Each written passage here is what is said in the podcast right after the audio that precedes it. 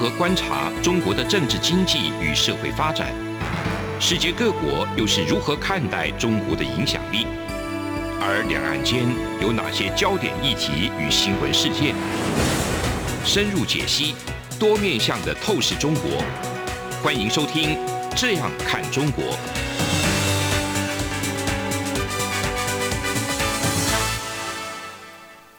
各位听众朋友，大家好，欢迎来到央广的《这样看中国》，我是富察，然后在我的旁边是张正。好，大家好。今天讨论 讨论 讨论奴才，奴才，哎，奴才这个词，当然今天因为清宫剧的关系，嗯，所以大家都知道吗？对，大家都知道。然后清宫剧那些官员们动辄就是扎，然后遮啊，就是然后奴才什么什么什么什么什么啊，就是这个形象已经深入人心了。对对对对，那所以我们不会觉得奴才这个词有多陌生。那但是在今天台湾的现实语境下，其实我们不太会用这个词，对不对？对，骂人好像也骂人也不太会用奴才，嗯，会吗？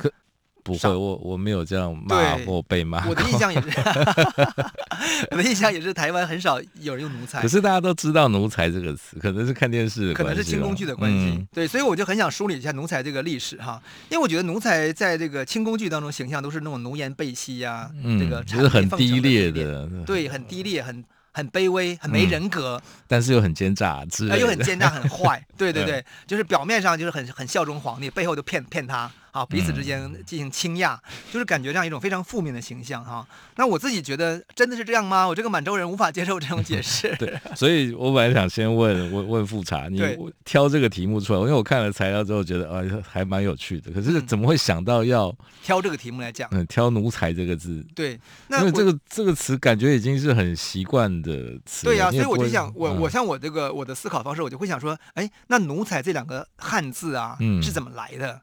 我会想想的问题啊，那我觉得“奴才”两个汉字非常不像汉语，嗯，因为“奴”跟“才”，如果我们人才跟“才”通常是指人才嘛，对不对？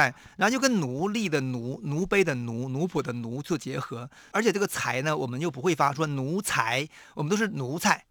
因为这个 对不对？我们按照这个汉语翻译是那个“菜”是清音，是奴才。那我就想起想起我这个阿尔泰语系的满语、蒙古语的部分，就觉得它的明显是来自于那个语言的这个翻译。这是我的看法。是。那我就查证资料，哎，我竟然就在那个有本书当中哈，叫《木兰与麒麟》当中就查到了这个“奴才”这这个这个字的来源。哦，所以我觉得我们可以先讲一下这个“奴才”在中古时期是怎么发生的。嗯。就是汉字的“奴才”是贬义词，可是呢，可是呢，在那个。中古时期，也就是从那个呃五胡乱华，嗯啊北魏呀、啊、鲜卑呀，然后到隋唐时期，这个汉字“奴才”这两个汉字是普遍被史料所记载的。嗯，所以有学者就是研究说，哎，那这个时间的史料记载的奴才是怎么回事？他就发现说，使用这两个字的人呢，哈，大部分都不是汉人。嗯，都是生活在这个中国或汉人文化区当中的的这个异族，知识异族统治者，北方来的，北方来的。比如说，他统计，他说有谁呢？有这个匈奴人建立的这个刘汉政权的统治者用过这个词，氐族人建立的前秦就是苻坚，他有个宰相叫王猛，王猛用过这个词。但王猛是一个非常胡化的汉人，因为他服务于苻坚政权嘛。还有成汉，成汉是氐族人建立的这个在四川建立的一个政权啊，叫成汉。还有鲜卑人的北魏。啊，还有隋唐，隋唐也比较多，还有五代之前啊，这些这些朝代之前基本上没有使用那个“奴才”两个汉字的。嗯，之后在宋代、明代当中，“奴才”就出现了，可是那个用意跟他们的使用话又不太一样，因为他们使用“奴才”的意思指的是什么呢？就说这个人呐、啊，说你这个奴才，假设这样的哈，他的意思说你真是个平庸无能的人呐、啊。嗯，他的意思是指平庸跟无能。嗯，所以有一个词就是郭子仪。唐代的郭子仪将军，他就有一句话，他就说：“他说，哎呀，他说我子怡的这些儿子啊，都是奴才。”对，这是他自己说的哈。那他的意思就是说：“哎呀，我的儿子真的让我失望啊，他们实在是太平庸了，是没有出息的人啊。”这是郭子仪的，我也是很负面的词啊，也是负面的哦。对，所以我就会想说，那这个奴才啊，到底是在什么样的语境下，就是被用？然后他他既然是一个外来语，然后他怎么变成了这个意思？嗯，啊，我就会想到，因为中国的汉字里的“奴”就指的是，呃，在被官方因为犯罪被官方充当奴仆的人，最早是“奴”的本意。嗯，啊，这是在汉代啊、秦汉时期这个出现“奴”这个字的意思，它指的是犯罪的人，然后被官方充作劳役，就叫奴。啊，不管是男的还是女的，写法这个“奴”有个“女”字，但是反正通通言之就是这个意思。那等到了这个汉代结束以后，到了到了三国以后的这个五胡乱华以后，嗯，就出现奴才。好，那所以那个《木兰与麒麟》的作者陈三平，他就考察说，哇，原来这个奴才这个字竟然是鲜卑文。鲜卑的语文跟这个蒙古文很接近，他们是首先用这个用这个词，那这他们的意思是什么意思呢？是狗的意思，也就是说他们的狗的发音叫奴才，奴才，就是好，我们模拟的发音哈，奴才。然后所以等这些游牧民族统治中国的时候呢，他们就会把他们的语言带到中国来了，嗯，然后就变成汉语。那汉语为了表达这个发音奴才，然后就把这个奴隶的奴跟人才的才。当成一个翻译这个奴才的音的两个汉字 呈现，呃，这是学者的这个语言语言学的考察。那我觉得很有道理。但是当这个生活在这个中原地带的人用这个奴才奴才这个词的时候，他知道他们原意的鲜卑语是狗，所以狗奴才这个对，所以狗奴才这个词的合成。确实是很合理的，狗奴才就是狗狗的意思嘛，嗯、对不对？就是都是两个两条，就是两条狗，一个用音译，一个用汉，一个用意译。对，那然后可是汉语当中的狗，嗯，的意思是负面的。对，哦、呃，我们知道在那个古代古人当中，狗都是什么鸡鸣狗盗之徒啊，嗯、啊，就是都是狗是负面的。啊，所以它跟那个游牧民族的狗是比较偏正面，比较忠诚啊，比较好朋友啊，家人意思不一样。嗯，所以我会觉得说，这些汉人呃，这些游牧民族统治中国之后呢，他们把狗的发音的奴才发音带入汉字体系，但是汉字的太强大，这个它的负面意义就进来了。所以当他使用那个奴才时候，他的意思不是正面的积极的意思，而是变成负面了。这个部分我可以打比方讲哈，你看我们今天在台湾好了。我们今天我们养宠物狗，我们把狗的态度是、嗯、狗就是我们的朋友，我们的家人，嗯、是对不对？我们是这种观念看待狗的吗？可是你你今天如果去中国大陆的话，他们谈狗的想法，他说啊狗狗肉很好吃，哎、对，大陆现在是啊是啊，吃狗肉，那、啊、狗是帮我看家的，嗯，就是那个观念，同样用狗的时候，它的意义跟我们不一样，嗯，但是我们都用狗。嗯，好，同样呢，这个在中古时期，他们也用呃用当已经那个狗的意思已经换成汉字的奴才了嘛，嗯，他们的意思就是汉语的负面意思进来了，嗯，然后那个鲜卑语跟蒙古语原来的意思呢相对消失了，嗯，就这么一个结合体，所以这样一个奴才的字呢，就是在普遍是非汉体系的这个胡人，他们会用这个词用的很多，就他们对非汉体系的来说，奴才的狗不是那么负面的。对，本来是因为他们那个意思就是忠诚的朋友，然后伙伴，甚至是忠诚的武士，因为狗帮他们打猎，帮他们去那个什么。今今天其实那个北方的狗哈非常厉害哦，就是我我指的是这个全世界的，包括那个狗的品种猎犬还是很厉害的。嗯，但是在汉人文化当中，狗就是一个就是很负面的意思，对，很低下的，对对对，跟猪猪狗不如啊，这样这样子很多。所以它基本上是在中古时期是两种文化交融之后产生这样一个概念，嗯、是，所以这个是奴才在那个时期的用法，就这样。好，这是我的分析哈。可是这个概念已经形成之后了，等到宋明时期，这个奴才就已经变成了完全就是忘忘掉狗的本意。啊，比如说我们看到《水浒传》里面就谈那个奴奴才嘛，石秀啊，这石秀这个他有句话，他说：“你这与奴才做奴才的奴才。”这是《水浒传》的话嘛，三个奴才，你这与奴才做奴才的奴才。这句话很有名，因为鲁迅后来好像也用过这种话，对。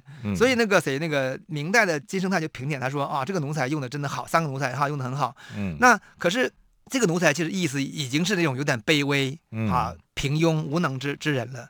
然后，另外明代的宦官也自称奴才，嗯。啊，所以这些奴才的意思已经变成汉语当中非常负面，跟我们在清代听到的奴才的感觉感受是很接近的情况，嗯。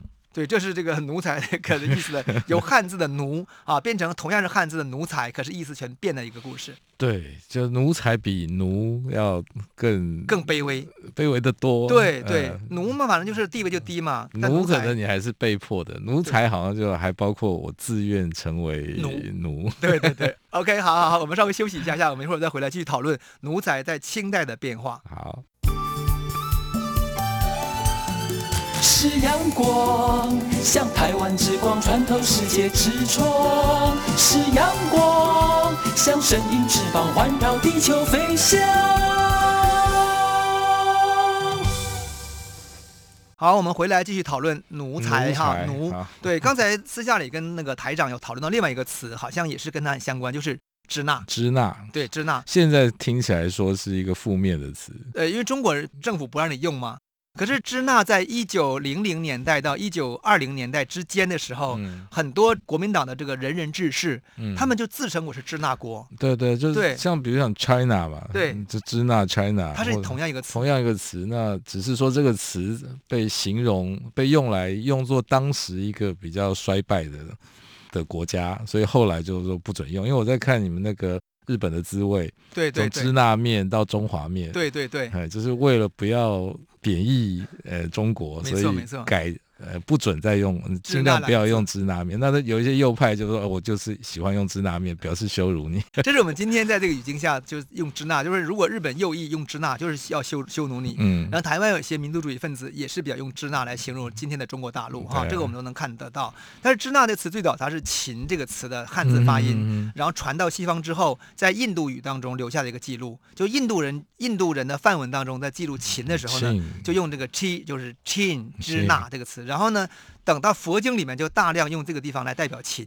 嗯那因此，等这个词佛经在传入这个翻译成汉文之后呢，所以佛经里面是最早使用支那这个两个汉字的。啊，所以日本是借用佛经来形容中国。对，然后嗯日本为什么要这样形容？我觉得也有道理，因为你之前的中国它指的不是一个国家，啊，那个它指的是一个土地跟文嗯化。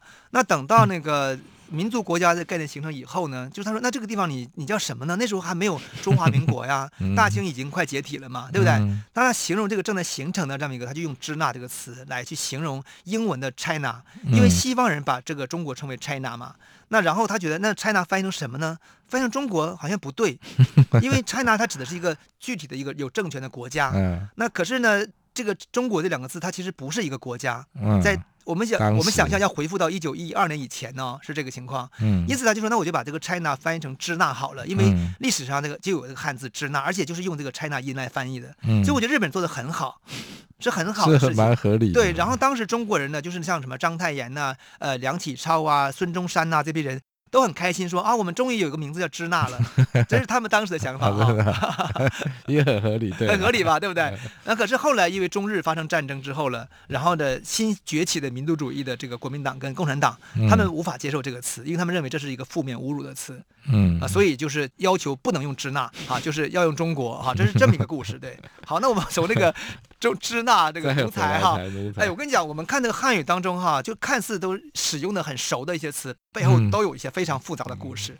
我觉得这个要值得分析了。好，那我们回过头头来就讲这个奴才这个字，到了清代为什么又发生变化了呢？清代的变化是指就是奴才这个，我自己也在思考的过程了。我自己觉得是说，因为我们看史料当中，就是清帝国的前身就是女就是女真建立的金嘛，他就曾经在用汉字文献，是朝鲜人记载的汉字文献当中，就说他自己是奴才。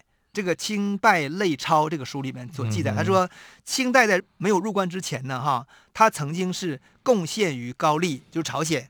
就那时候他们在打败朝鲜之前，他曾经向朝鲜朝贡，嗯哼，所以呢，他就是其表文，就是写给朝鲜的这个叫做外交文书当中呢，他就自称后金国奴才。嗯哼，哎，这几个字啊，他说我是后金国奴才。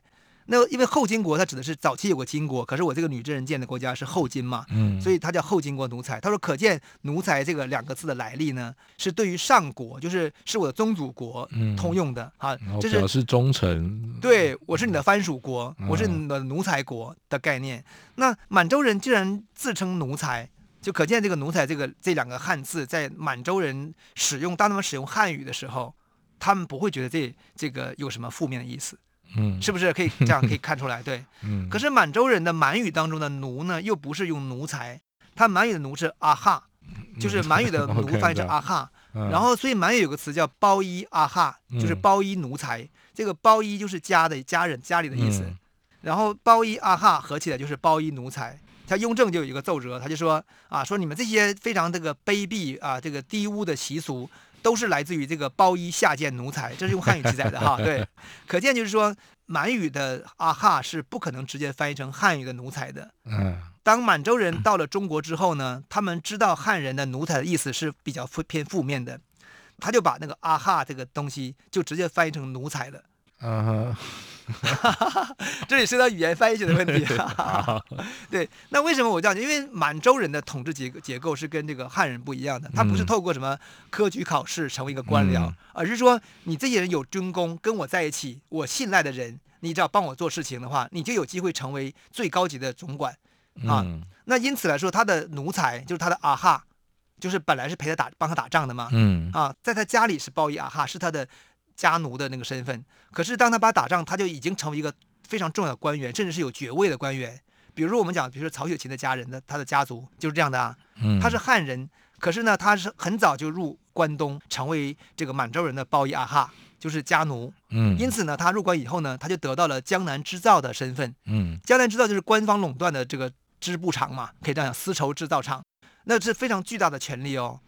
可是他他的身份是包衣阿哈，是家奴。所以你的意思是满满清的时候，满洲人自己把他们的的啊哈这个词，对，用用汉字就用奴才，对，啊，这是我的推理，因为我没有看到相关的这样的文章研究，嗯，因为我在想说，当满洲人使用奴才这个两个汉字的时候，他其实中文里面奴才意思已经很清楚了，就是比较偏啊负面的意思，负面的，对，然后他在找的时候，他觉得，哎，那我奴才就是我的啊哈嘛，对，可是。满洲文化里的阿哈的地位呢，是不是那么卑畏缩的？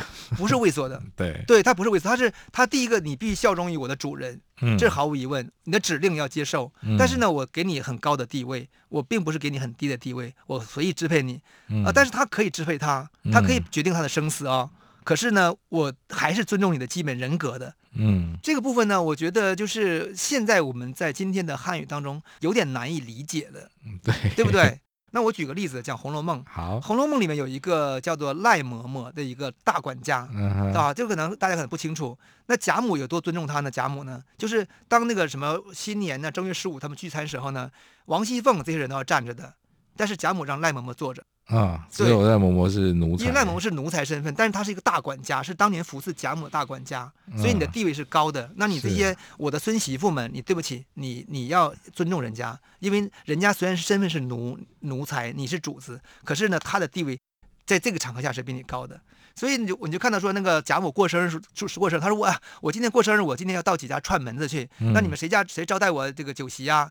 那赖嬷说：“我来招待。”所以贾母有一次过生日是去赖嬷嬷家里去做寿宴的。啊、真的。然后赖嬷嬷家是个小四合院，嗯、哎，奴才家是个小四合院，在红楼梦在大观园里边呢，在那个荣国府里边呢，嗯、然后也很整齐，种了很多蔬果。然后贾母觉得哇，你们家还有很有特色的，这是《红楼梦》有记载哈。我们今天不太看这样看的《红楼梦》，但事实上这样一个结构呢，就是可以看到在满洲的文化当中那样一个主仆的关系，不是我们今天在汉语当中把那个奴当成很卑微、很卑贱。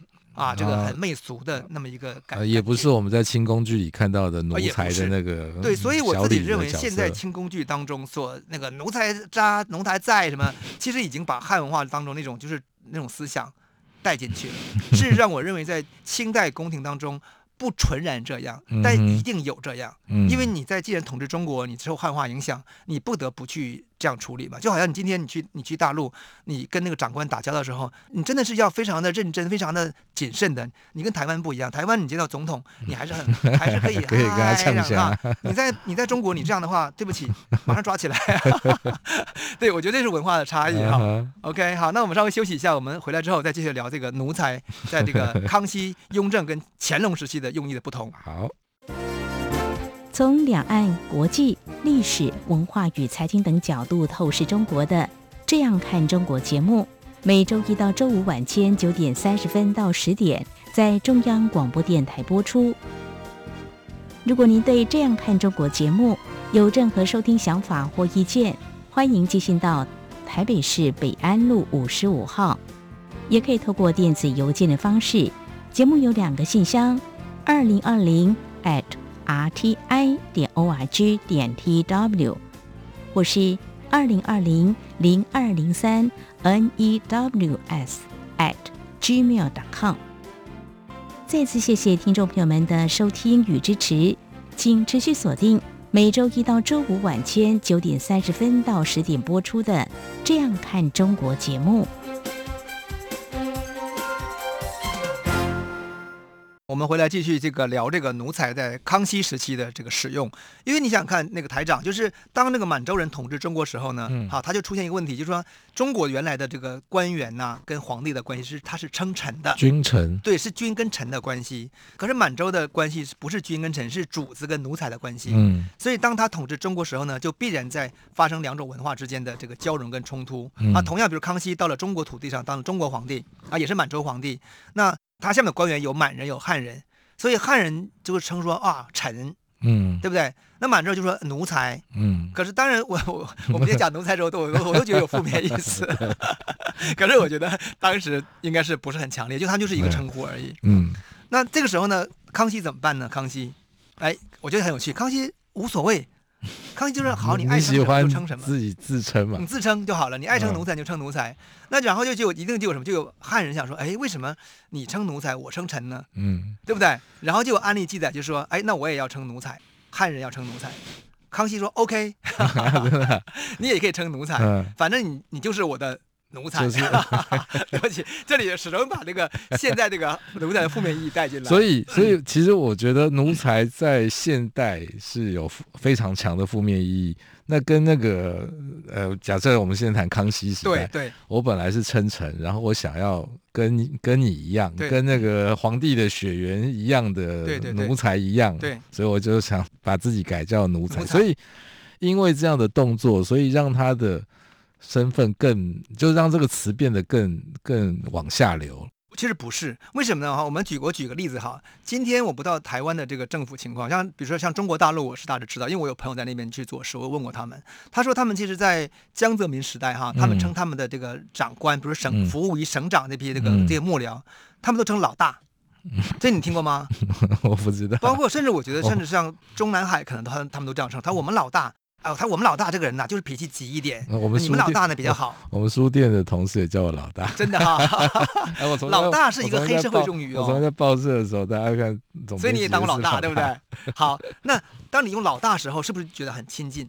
嗯，对不对？那个关系就不一样了。老大、老二、老三，对，你说跟家家人的那种概念。对，你说我们长官，我们长官如何如何如何，和我们老大如何如何，那个语境是不同的。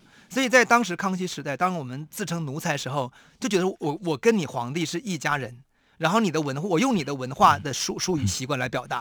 对我我我的意思，我对我觉得呃清呃满满人的这个系统没有问题。对，那当时那个奴才不是一个太负面的词，没有没有没有没有负面的意义。但是汉人也想要蹭，对，想要蹭，那他这个蹭，然后把自己叫奴才，所以这个蹭的动作让这个汉人的奴才。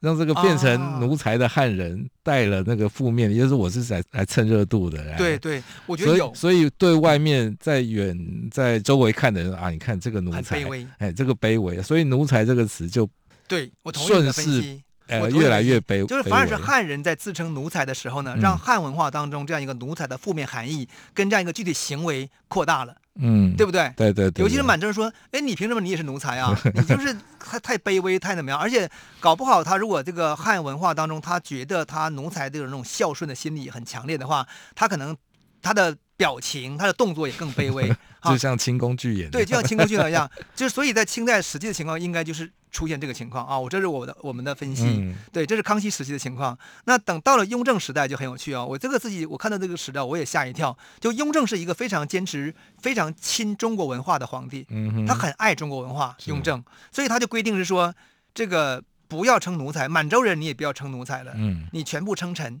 而且他还有一个词叫称臣得体，就是称臣是很体面的事情，嗯、所以那时候有些那个大臣写奏章哈，或者是报告的时候就说，哎，奴才向皇上报告一件事情，他就说，哎，你不要讲奴才，你讲臣向皇上报告事情，他说这才得体，你讲奴才不得体，你看这个就是文化冲突了，是不是？对，他那时候说不得体是。是因为“奴才”这个词在满满语里是太太 close 吗？太亲近吗？也不是。我觉得我们分析哈，就是说第一个就是说，呃，雍正如果很对中国文化很仰慕的话，他会觉得说，哎，你这套做法能够体现出君臣之间。哈，就是宫廷当中，嗯、他这个又上溯到这个孔孟君。对对对，他可以可以就是呈现出这种君臣跟朝政统治当中一种规则跟一种风范。嗯，啊，我觉得他他可这可能是一种想象。另外一个，他觉得是说奴才这个词呢，就是说他确实他有这种私人的性质。然后等到在朝廷当中这样使用时候，就会产生一个好像把这种公事变成私事的状态。嗯，就是我觉得这是我们推测雍正的想法了。那他就觉得，哎，人家汉人已经创造出一个君臣关系嘛，那所以呢，那我们的满人就改成用臣，嗯啊。但事实上，在他统治的短短的十几年，那一定也发生过有些人改不过来的状态。我总觉得，就是当这些满洲人要把奴才改成臣的时候，就有点像什么？有点像就是当你习惯讲台语的时候，然后现在逼你讲讲国语，然后你回家你也讲国语，你跟你的爸爸妈妈也要讲国语，你不觉得就是很难很不习惯吗？爸爸妈妈很不习惯。对对对，爸爸妈妈也不习惯，然后他你也嘴巴也不习惯。我我觉得那是这种文化的一种调整跟适应性的关系。嗯啊，就是我觉得在雍正，但雍正时代，因为他太这个太爱中国，中国化了。对，我还我也看到你找到一个材料是汉字的“臣”，其实也本来不是什么好字。对对对对对对对，汉字的“臣”本来也是奴的意思。对，就是你我我们把这个“臣”的最初的意思找到的话。他也是奴的意思，然后整个是在这个汉人的这个君臣的政治体系当中，他逐渐产生一出一种好像一种很厉害，就是我是给皇帝服务的奴，是吗？对不对？对。啊，皇帝觉得你还是奴啊。对，你看，我看你写这个《礼记》里面，他这个助嘛，对啊，臣臣就是求服的意思，没错没错，俘虏的意思，俘虏的意思。男的叫臣，女的叫妾。对对对对对。所以跟我们现在想象的大臣。好像是部长啊，这种呃，跟专业经理人的概念不太一样，完全不一样。所以在中国的皇权思想下，哈，当这个臣的概念，就是其实我觉得，当像尤其在明代的情况下，那个臣，他说臣怎么怎么样，那个心理上其实也是一点都没有得体的感觉，而是有一种非常，也是一种卑微的状态。然后他又没有这种像奴才这样一种家人的含义在里边，那种亲近感，因为那个朝政的威严是在的嘛。嗯。然后可是呢？这个对于满洲人皇雍正来说，他就觉得这个，因为他不知道那个语境，他觉得啊，这个臣就很得体。可事实上，我觉得在汉文化当中，没有。可是，在汉文化里，或者是我们现在理解的汉文化里，臣是一个还不错的、很高尚的词。军机大臣啊，护国大臣啊，什么什么财政大臣，没错。听还加一个大。对对对。嗯，可是其实其实这就是等于你是你是你在皇帝眼中，你还是一个奴嘛。对不对？那好了，我们现在也已经纠缠在奴、奴才、臣这个意思当中出不来了哈。可是，可事实上，我觉得语言就是这样，语言它本身就是不断的演化跟改变。嗯、所以这个呃，称臣和称奴才，可能真的是如果完全要把它解构掉的话，也真的没什么差别了。好，但是在两种文化系统当中，他们的用意还是不同的。因此就出现一个大臣叫杨宗仁嘛，他就是很倒霉。哈他那个在康熙年间，他就一直就称那个。他自己称什么？他自己称自称奴才，自称奴才。对，嗯、然后康熙也觉得这你就是奴才嘛，他是汉人哦，嗯、啊，他也 OK。然后呢，到了雍正继位之后呢，他就还自称奴才，啊，就被雍正改了。雍正就很生气，就说你这个不能不能改用奴才，你凭什么当奴才？哈，你要你要当臣，称臣得体。所以雍正时期有有很多这种案例，就是来呈现。然后还有一个叫案例，就是南洋总兵叫董玉祥，那名字一听就是汉人。嗯。然后他被改完之后，他还写了一封奏折谢恩。他说啊，我呃，我世代呢，就是这个承蒙那个皇家的恩典哈，能够加入奴才的行列，真是很荣耀的事情啊。如今呢，我又被你允许我自称为臣啊，那我更荣耀了。我只有这个朝前夕替、勤勤奋奋、兢兢业业工作，不敢懈怠，才能报答圣恩。哎，我觉得这里面已经已经把那种奴才的心理呈现出来了，才报答圣恩。所以这个这个还蛮难理解。如果照他的这个感恩的奏折里面，就是奴才是比较低的，臣是更高的。对。或者也不是，只要是皇帝赏赐的称呼都是好的。对，他就是一个非常奴才的心理，就是你给我狗骨头，你给我荤，给我剩菜，只要是皇上给的都是好的。好的，对。所以这个文化就是就混在一起去了。好，那我们今天的节目就到此结束哈。我们下次再讲那个乾隆皇帝他怎么来理解奴才跟臣之间的这个辩证法的。谢谢大家收听。大家好，我是中华民国侨务委员会委员长童振源。二零二一年海外华文媒体报道大奖开始征件了，在聚焦台湾、报道台湾的核心概念下，本届以“看见疫情下的华媒影响力”为主题，鼓励在疫情艰难时刻仍持续制作相关报道的海外华文媒体。除了原有的平面、网络报道类及广播报道类，今年增设了电视、影音报道类，以及特别为侨委会全球新闻志工设置的侨务电子报新闻报道特别奖。二零二一年海外华文媒体报道大奖，报名自即日起至八月十五日止。欢迎大家踊跃参加，让世界看到海外侨胞的良善力量。